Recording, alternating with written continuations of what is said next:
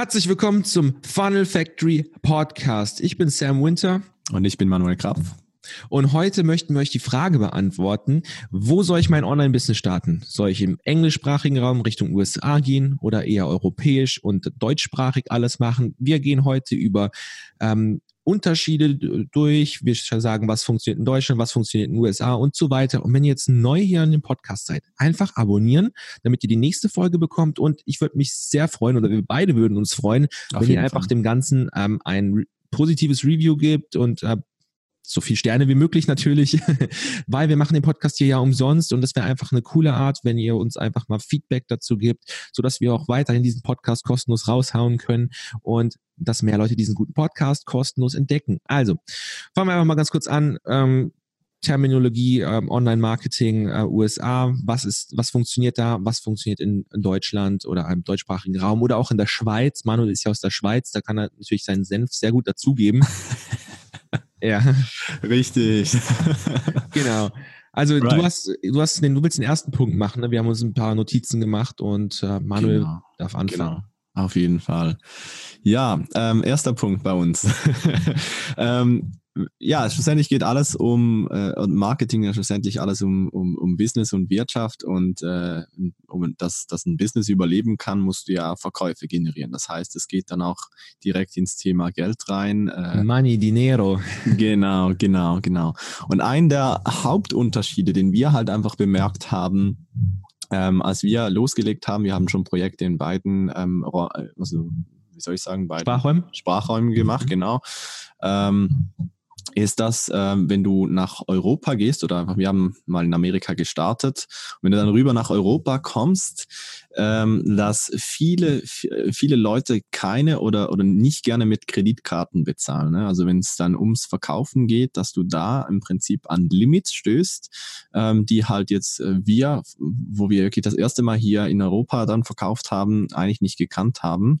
Ähm, nämlich viele ähm, hier nutzen PayPal oder halt auch sogar, ähm, ich weiß nicht, da gibt es direkte Überweisungen direkt und so. Einfach, genau, also Bankzahlungen, all das. Also veraltete alles. Methoden einfach.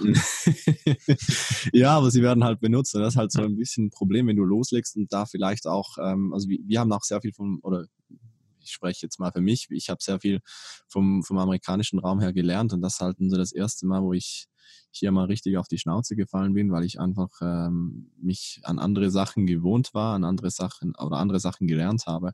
Und da habe ich mal ein bisschen äh, versucht nachzuforschen, warum denn das eigentlich so ist. Ist eine interessante Frage.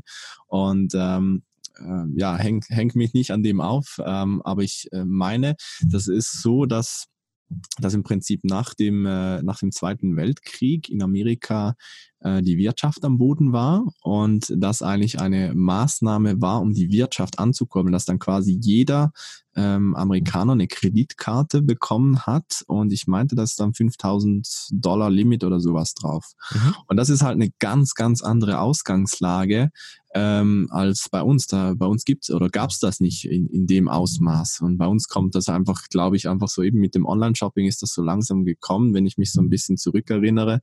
Ähm, dass man da auch mal eine Kreditkarte hat, aber in Amerika wird halt wirklich, also beim Bäcker überall, da zahlst du mit der Kreditkarte, weil bei uns mit einer Karte, also ich sage jetzt Schweiz oder ein bisschen ländlich in der Schweiz, wenn du da irgendwie mit Kartenzahlungen zum Bäcker gehst, äh, gibt's nicht. Die ne? wollen noch Cash, ne? Die Na, wollen eben. Cash.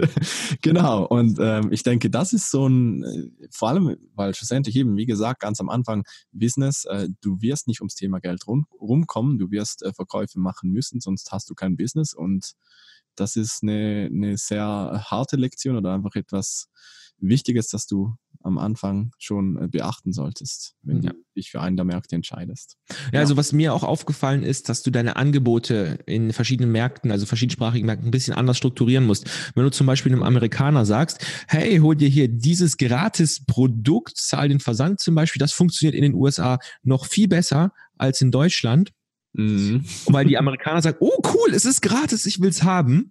Und wenn du es einem Europäer sagst, dann fragt er sich, wo ist hier der Haken? Kein, keiner verschenkt irgendwas. Da, da gibt's doch irgendeinen Haken dran. Der will mich doch in irgendeine Abo-Falle locken oder so. so, und Manuel, du hast da gesagt vorhin, du hast eine richtig geile, ähm, ein geiles Beispiel dazu. Ja, genau, so, so ein bisschen aus dem Raum Psychologie. Und zwar gibt es eine äh, Studie, frag mich nicht, wie das heißt, aber es gab mhm. äh, ein, ein, Beispiel, wo die quasi in so eine Universität gegangen sind. Und da gibt es ja diese, ich weiß nicht, wie man das sagt, Wasserspender. Wasser, Wasserspender. Mhm. Ähm, kannst ja deine Getränkeflasche äh, auffüllen und so weiter.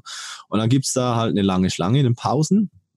Und ähm, äh, dann eigentlich äh, haben die versucht, sich quasi da vorzudrängen. Ne? Bei uns ist ja so eben ist nochmal Europa. Ja. Wenn da einer sich nicht in die Schlange steht, äh, stellt, dann, äh, dann ist da gar nicht gut. die ne? Löffel. Genau, richtig. Also du gehst, äh, versuchst quasi vorne reinzudrängen, dann sagst, hey, äh, ja, lass mich, oder? Und dann, dann kommt eigentlich Widerstand, oder? Das ist so das Gleiche, so, hey, ich will dir, ich will dir was geben. Ähm, ja, warum denn? Wo ist der Haken? Was soll der Scheiß? Und ähm, dann haben sie das äh, ausgetestet, indem dass sie dann das gleiche Experiment gemacht haben und jemand anderen hingeschickt haben und dann so mit einem Grund.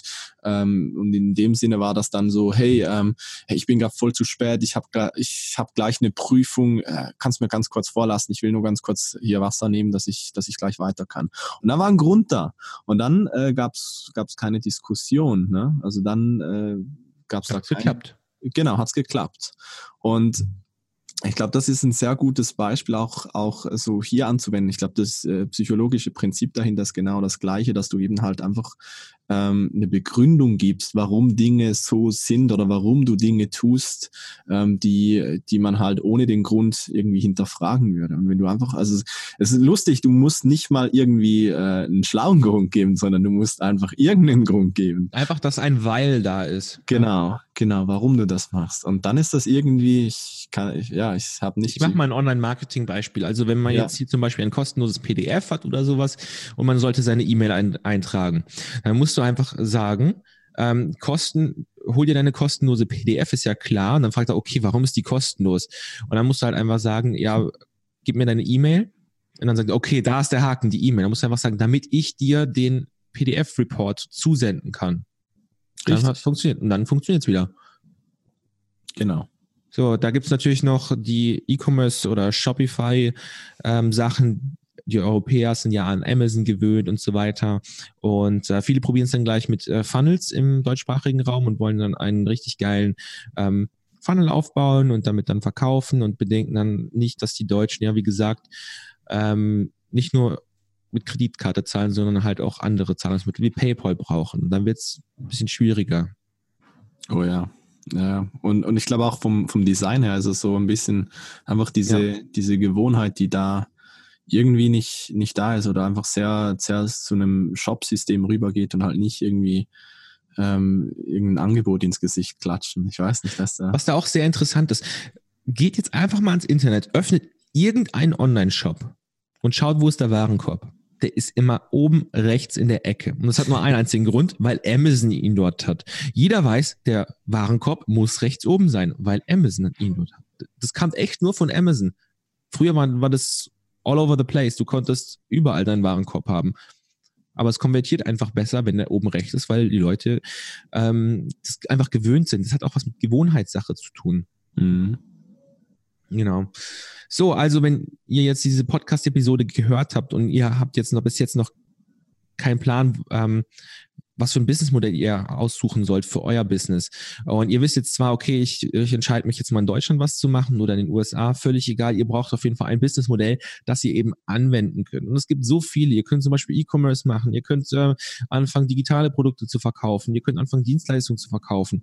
Ähm, was ich aber festgestellt habe und Manuel auch, ist einfach, dass man ein Business braucht, das man quasi aus der Box auspacken kann und dass man sofort anwenden kann, egal ob man ein Produkt hat oder nicht oder egal ob man Anfänger ist oder egal ob man zu Hause ist oder ob man äh, schon ein festgefahrenes Business hat oder ähm, wenn man zum Beispiel nicht gut ist mit Technik. Man braucht einfach was, das sehr anfängerfreundlich ist. Und aus diesem Grund haben wir einfach ein äh, kostenloses Webinar gemacht, auf dem du dich anmelden kannst und der Link ist einfach hier unten in den Folgenotizen, kannst du dich durchklicken und das ist einfach mal so 60 bis 90 Minuten und ich würde sagen, wir sehen uns dann live auf jeden Fall und oder in der nächsten Podcast-Episode. Und hast du noch was dazu zu fügen, Manuel? Alles perfekt gesagt. Wir sehen uns in der nächsten Folge. Bis dann. Also, ciao. Woo.